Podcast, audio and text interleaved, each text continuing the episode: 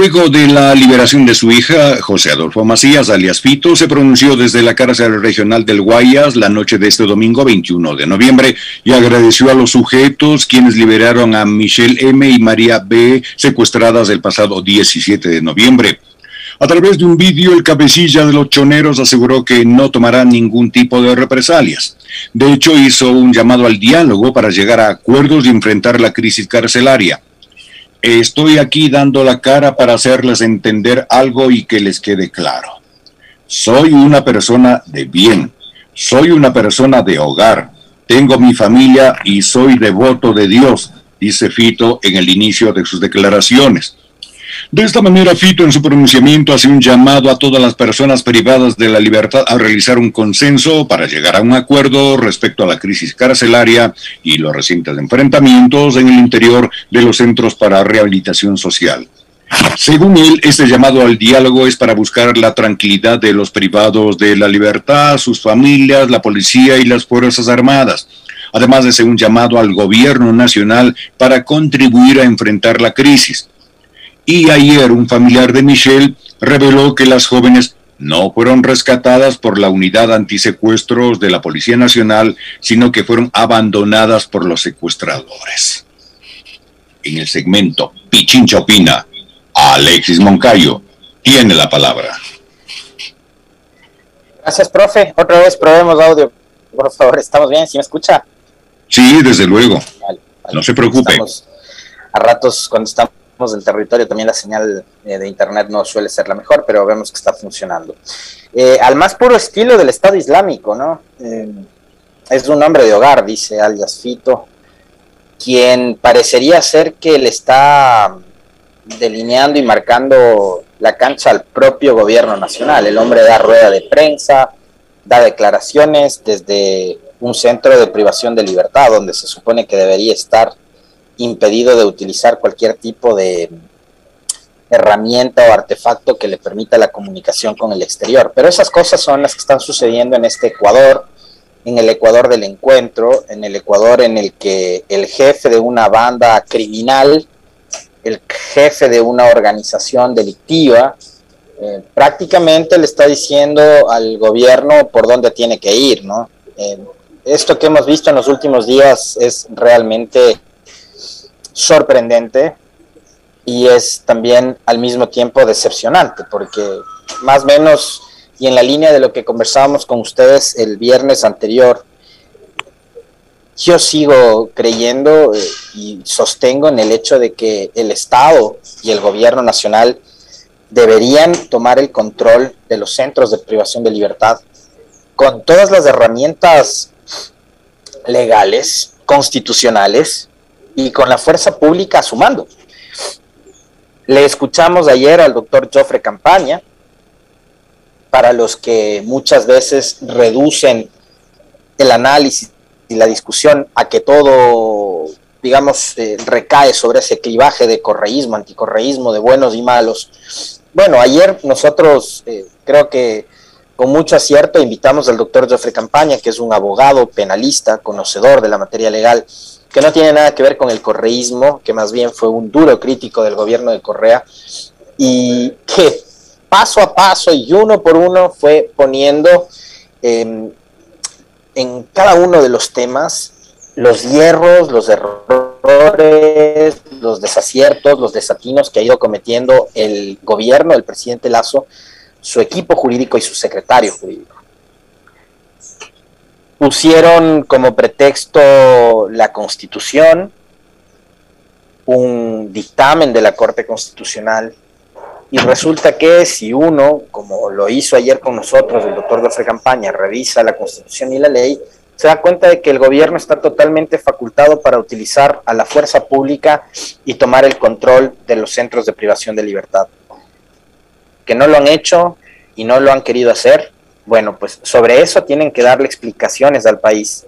Y no solo este gobierno, sino también el anterior, porque van a recordar ustedes conmigo algo que ya lo mencionábamos el día de ayer, y es que tanto como lo ha hecho la señora ministra de gobierno actual, la doctora Alexandra Vela, también lo hizo María Paula Romo en su momento, tratando de deslindarse de responsabilidades en su condición de eh, ministra de, gobierno y argumentando y asegurando de que la policía no tiene competencia ni tiene atribuciones como para intervenir en los centros de rehabilitación social y tomar el control de las cárceles. Bueno, eh, abogados que, insisto una vez más, más bien tienen muchas coincidencias desde el punto de vista ideológico, político, em, con el gobierno actual. Le están diciendo, presidente Lazo, no ponga más pretextos, eh, no le mienta al país y junto a su equipo jurídico, junto a la fuerza pública, ocúpense de algo que le está costando al Ecuador vidas y que le está poniendo además al Ecuador en el concierto internacional eh, como uno de los países más inseguros de la región. Entonces, eh, si a nosotros nos catalogan como un destino inseguro, como un país inseguro, eh, si dicen que en el Ecuador está una de las cárceles más peligrosas del mundo, eh, si no hay además seguridad jurídica, porque estamos creyendo además que con reformas legales vamos a mejorar las condiciones actuales del país y estamos cambiando leyes y demás, créanme que todo eso abona en la construcción de un relato que además ustedes mismos se encargaron de posicionar durante los últimos 15 años, que es la de la famosa eh, falta de seguridad jurídica. ¿Cómo pretendemos convertir además al Ecuador en un destino para que los turistas de todo el mundo vengan a visitarnos? Si tenemos ciudades inseguras donde, como por ejemplo ayer en Durán, encuentran un cuerpo, un cadáver, una persona mutilada, desmembrada, decapitada. ¿Cómo pretendemos nosotros eh, atraer precisamente no solo, a, no solo a los turistas, sino también a los inversionistas que vengan al país eh, trayendo sus capitales, trayendo sus inversiones para sacar algún tipo de réditos? Y hoy por hoy nos hemos convertido en noticia mundial y hemos sido motivo de las portadas de medios de todo el mundo por un negativos, ¿no? Porque por un lado le tuvimos al Ecuador y al presidente de nuestro país en portadas de periódicos y medios de comunicación muy importantes por el tema de los Pandora Papers y la evasión tributaria y a renglón seguido le tenemos al Ecuador también eh, en los titulares y en las tapas de los medios de comunicación más importantes del mundo por una crisis carcelaria que en lo que va del año eh, nos ha costado 300, 320 muertos o, algo más. Entonces, antes de empezar a hablar, como nos dice doña Gloria Ortega, de un Estado fallido y demás, créanme, créanme que yo todavía... Em, no es que le tengo esperanzas ni que le tengo fe, pero quisiera darle todavía el beneficio de la duda a un gobierno que está recién cumpliendo seis meses ¿no? en el poder. Mañana van a cumplir seis meses y en este lapso de tiempo, en este medio año que va al frente del Ejecutivo, el presidente Lazo tiene que darnos a los ecuatorianos señales de que en serio eh, quiere hacer las cosas bien, de que le interesa trabajar y, y sacar al país adelante para justamente tener las condiciones necesarias eh, y nuevamente podamos convertirnos en ese destino que todos queremos para el turismo, para las inversiones y demás, y empezar a ocuparnos de los más que a los 17 millones de ecuatorianos nos interesa.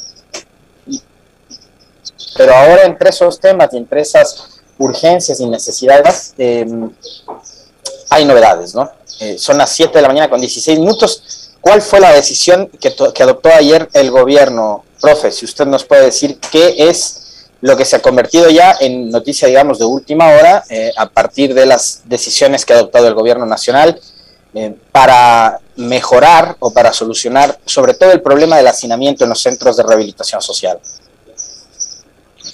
El presidente Guillermo Lazo concede el indulto a los sentenciados por conducir sin licencia o con las llantas en mal estado y a los internos con enfermedades catastróficas. Punto Noticias. A través de un decreto ejecutivo 264, el presidente Guillermo Lazo concedió el indulto a favor de toda persona privada de la libertad que haya sido sentenciada por las infracciones previstas en los artículos 383 y 386 del Código Orgánico Integral Penal COIP. Se refiere a contravenciones de tránsito. El artículo 383 establece una pena de 5 a 15 días de prisión y disminución de 5 puntos en la licencia para conducir para la persona que conduzca un vehículo cuyas llantas se encuentren lisas o en mal estado. El artículo 386 establece una pena de tres días, multa de un salario básico y reducción de 10 puntos en la licencia por contravenciones de tránsito de primera clase entre las cuales constan personas que conduzcan sin haber obtenido licencia, el conductor que falte de obra a la autoridad o agente de tránsito y el conductor que exceda los límites de velocidad. Según el decreto 264 suscrito por Lazo el 22 de noviembre, el indulto presidencial consiste en el perdón total de la pena privativa de libertad. Y para recibir el perdón de la sentencia, la persona privada de la libertad deberá cumplir los siguientes requisitos. Tener sentencia condenatoria ejecutoriada por una de las infracciones referidas y no tener procesos penales pendientes en su contra el presidente Lazo también concedió el indulto presidencial a las personas privadas de la libertad con enfermedades catastróficas, enfermedades terminales, tuberculosis multodogro resistentes y o que padezcan coinfección TB-VIH. Para el efecto, el mandatario emitió el decreto ejecutivo 265. Al igual que con los infractores de tránsito, esta medida consiste en el perdón total de la pena. Alexis Moncayo tiene la palabra en el segmento Pichincha Opina. Muy bien. A criterio de quienes eh, se han convertido en duros críticos del gobierno, yo les citaba eh, el invitado que tuvimos el día de ayer nosotros, que es el doctor Jofre Campaña, yo quiero nuevamente recurrir a la lectura de, del doctor Campaña para comentarla con ustedes. Una vez que se conoció esta decisión del gobierno. Eh, Jofre Campaña en su cuenta de Twitter decía, señor presidente, con todo respeto, su decreto 264 de indultos es una toma dura de pelo, no resolverá el problema del hacinamiento, su asesor le sigue haciendo quedar pésimo, refiriéndose a Fabián Pozo, secretario jurídico de la presidencia, más tardará el trámite burocrático que las penas que perdonen, 5 a 15 días y 3 días. Y eso es precisamente lo que decía el profe, ¿no? El artículo 383 habla de conducción de vehículo con llantas en mal estado, la persona que conduzca un vehículo, un automotor cuyas llantas se encuentren lisas o en mal estado será sancionado con pena privativa de libertad de 5 a 15 días y disminución de 5 puntos en la licencia de conducir.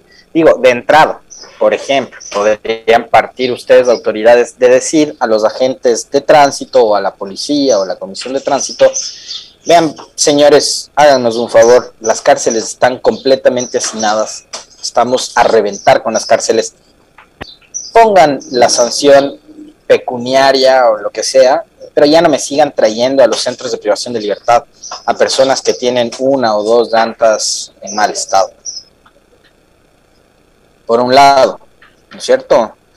Eh, la persona que conduzca sin, eh, sin tener licencia de conducir, el conductor que falte de obra la autoridad o agente de tránsito, el conductor con un vehículo automotor que exceda límites de velocidad. Nuevamente, pongan las multas pecuniarias que tengan que poner, pero no se deben a todas estas personas a la cárcel. Creo que sería un buen punto de partida. Lo otro, eh, una vez que se hace el anuncio, ¿no? Eh, que además con con todo lo que tiene que ver eh, con el apoyo de la prensa, la difusión, los medios, las redes sociales. El gobierno eh, publica un decreto en el cual eh, va a liberar para justamente ir trabajando en la reducción del hacinamiento a las personas que tengan estos delitos y, y quienes tengan enfermedades catastróficas. Ahora díganos, de esas 38 mil personas privadas de la libertad, con esta medida que ha adoptado usted, presidente Lazo, y su gobierno, ¿cuántos o cuántas personas de esas 38 mil van a salir en libertad? si no tiene una cifra exacta, es decir, de 38 mil van a salir 500 con esta medida. Por lo menos díganos un porcentaje para poder tener claridad y para poder tener un poco más de luces y de información eh, real con respecto de el beneficio que le va a provocar y el alivio que le va a provocar esta medida al sistema penitenciario del país. Repito una vez más, creo que es necesario saber cuántas personas, una vez que se ha emitido este decreto, el 264, cuántas personas van a salir en libertad, cuántas personas van a poder los centros de privación de libertad y eso eh, en, en qué medida va a beneficiar eh, y va a reducir también el hacinamiento de los centros de rehabilitación social. Me da la impresión, y estoy, digamos, eh, casi seguro, que no tienen ni la menor idea. Porque si no, em, nos lo dirían. Y otra cosa, y otra cosa adicional que, también me venía sonando desde hace algunos días atrás, y, nos lo dices Jacqueline Fuentes, en la transmisión de, Facebook. Es verdad, también deberían revisar los casos de los padres que han sido detenidos y que están presos por temas de pensiones alimenticias. Además, ¿cuál es el beneficio para el menor, para la menor, para el hijo eh, o la hija, si es que el padre está preso? O sea, yo no sé si es que en algún momento los legisladores y los propios operadores de justicia se han puesto a pensar en lo perjudicial que termina siendo esto para precisamente los, los niños, niñas, ¿no? Que dependen de, de la pensión que pasa uno de sus padres. Con el padre preso, eso obviamente vuelve muchísimo más difícil que él pueda o ella pueda conseguir trabajo y así estar al día en cuanto al pago de esas pensiones. Me parece que que pasa por ahí, por ahí también. Ahora, digo, ¿por qué no se revisa también, de paso, los casos de los perseguidos políticos? Personas que fueron objeto de una cacería de brujas indiscriminada que llevó adelante el gobierno de Lenín Moreno.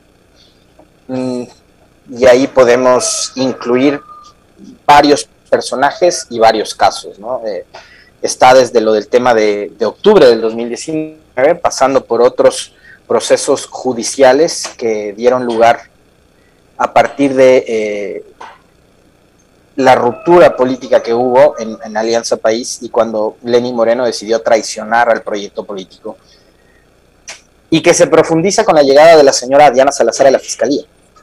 Y entonces, eh, escenarios complejos, como por ejemplo el de octubre del 2019, dieron lugar a una verdadera cacería de brujas, ¿no? Donde empezaron a procesar al que es y al que no es, se inventaron procesos, se inventaron casos, etcétera, etcétera. Em, y eso también debería ser revisado, eso también debería ser analizado por el gobierno y por los operadores de justicia. Créanme que ahí, por ejemplo, van a evitarse que casos como el de Víctor Guayas, es decir, una persona que fue perseguida por los eventos de octubre, terminen sentenciados a una pena de muerte. ¿no? El hombre encontró la muerte el viernes 12 de noviembre durante la última masacre en la penitenciaría del litoral. El hombre estaba investigado, esperando audiencia de juicio por su participación en las protestas de octubre del 2019 para evitarnos que más casos como el del señor Guayas ocurran en este país, también sería bueno que usted, presidente, la propia Asamblea, eh, revisen los eh, casos que tienen que ver con la persecución política, incluidos también algunos procesos de personas que aparentemente ya habrían cumplido un 40% de la pena y que podrían acogerse a la prelibertad. Eh, entre esos podría también ser el caso del ex vicepresidente de la República, Jorge Glass, que tengo entendido en las próximas horas o en los próximos días estaría recurriendo a la CIDH en busca de que se apliquen medidas cautelares a su favor. Pero insisto, casos también más cercanos que tienen que ver con la persecución política que se dio lugar durante el gobierno de Lenín Moreno también podrían ser revisados y eso también le podrían ayudar a usted, presidente Lazo, a disminuir la carga que hay sobre el sistema penitenciario en el Ecuador. Y un comentario al cierre, porque vemos que el tema de la seguridad se está convirtiendo en un verdadero problema al que el gobierno no le encuentra una solución y no le y no le no le están eh, digamos buscando una salida vemos que nuevamente el gobierno está, está tratando de, recobrar el relato de la vacunación. Y creo que tienen a su favor lo que está sucediendo en Europa. En Europa hay países como Austria que a partir del día de ayer volvieron nuevamente al confinamiento total porque hubo una nueva ola, un rebrote. Y claro, tienen que luchar también contra la necedad de quienes son hoy eh, personajes antivacunas. una serie de personas que están decididas a no vacunarse y que hacen campaña además en contra de la vacunación. En Europa ha ocurrido eso. Hay equipos de fútbol que han decidido sancionar a los jugadores que no se vacunan, aislarlos, no ponerlos cerca del resto de sus compañeros y demás. Entonces eso ha complicado en Europa. Y ese relato de lo que está sucediendo en Europa le está dando lugar al, gobierno de Ecuador y al presidente Lazo para que, retoma, para que retome nuevamente el discurso de la vacunación e ir al, a la estrategia esta del refuerzo, ¿no? Porque creo que todavía hay eh, disponibles dosis y vamos a ir creo que a la tercera, ¿no? Para reforzar precisamente el tema de la, de la vacunación. ¿Por qué? Porque le salió bien. Y eso creo que nosotros acá lo hemos destacado. Al gobierno le salió bien la vacunación, eh, fue algo en lo que trabajaron y lo hicieron bien y se les felicitó en su momento, pero de ahí en más no existe nada. Y otra cosa que han destacado en las últimas horas los eh, agentes del gobierno, los funcionarios, los representantes del gobierno, es que el Ecuador tiene hoy por hoy 8 mil millones de dólares en reservas internacionales. Tenemos 8 mil millones de dólares ahorrados mientras las escuelas de los niños que han regresado, que han decidido además el gobierno, el Ministerio de Educación, que regresen a clases presenciales, no cuentan ni siquiera con pupitres. Hay escuelas que se están cayendo, que están en pésimo estado. Y simple, no nos vayamos muy lejos, no nos vayamos ni a las escuelas, ni a los colegios, ni a las universidades, ni a la reducción de 220 millones de dólares a la educación superior. Queremos en el tema de las cárceles. El tema de las cárceles no se va a solucionar nunca con reformas legales una reforma legal, ya lo hemos conversado con ustedes un montón de veces, toma seis meses. Seis meses. ¿Ya? Entonces, con una reforma legal no va a solucionar un problema estructural que tienen que dar solución ya y para eso se necesitan recursos. Recursos que hoy por hoy, por ejemplo, deberían destinarlos para la reconstrucción de cárceles que han sido destruidas y dinamitadas por las organizaciones criminales. Pero mientras estamos recurriendo al PIB, para que nos den un crédito de 40 millones de dólares que ya veremos cuándo llegan, resulta que Ecuador tiene ahorrados en las reservas internacionales 8 mil millones de dólares, que fácil podrían estar disponibles para el mantenimiento de las vías están ya dañadas después de que hubo un gobierno de cuatro años que dejó olvidado el mantenimiento vial del Ecuador, de un gobierno que dejó olvidado el sistema penitenciario, que se olvidó de mantener las casas de acogida de las mujeres desde que eliminó el Ministerio de Justicia, y un gobierno que se olvidó de las escuelas eh, a las que había que dar mantenimiento. Cuatro años que este país no ha visto la construcción de una sola obra, más allá de un par de canchas sintéticas y de un par de casas de las 325 mil que ofreció Moreno.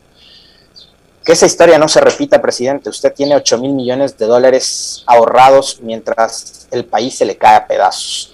7 con 31, profe, un fuerte abrazo, nos volvemos a encontrar mañana nuevamente, ahora sí, desde el estudio central, donde está ya Licenia, esperándonos.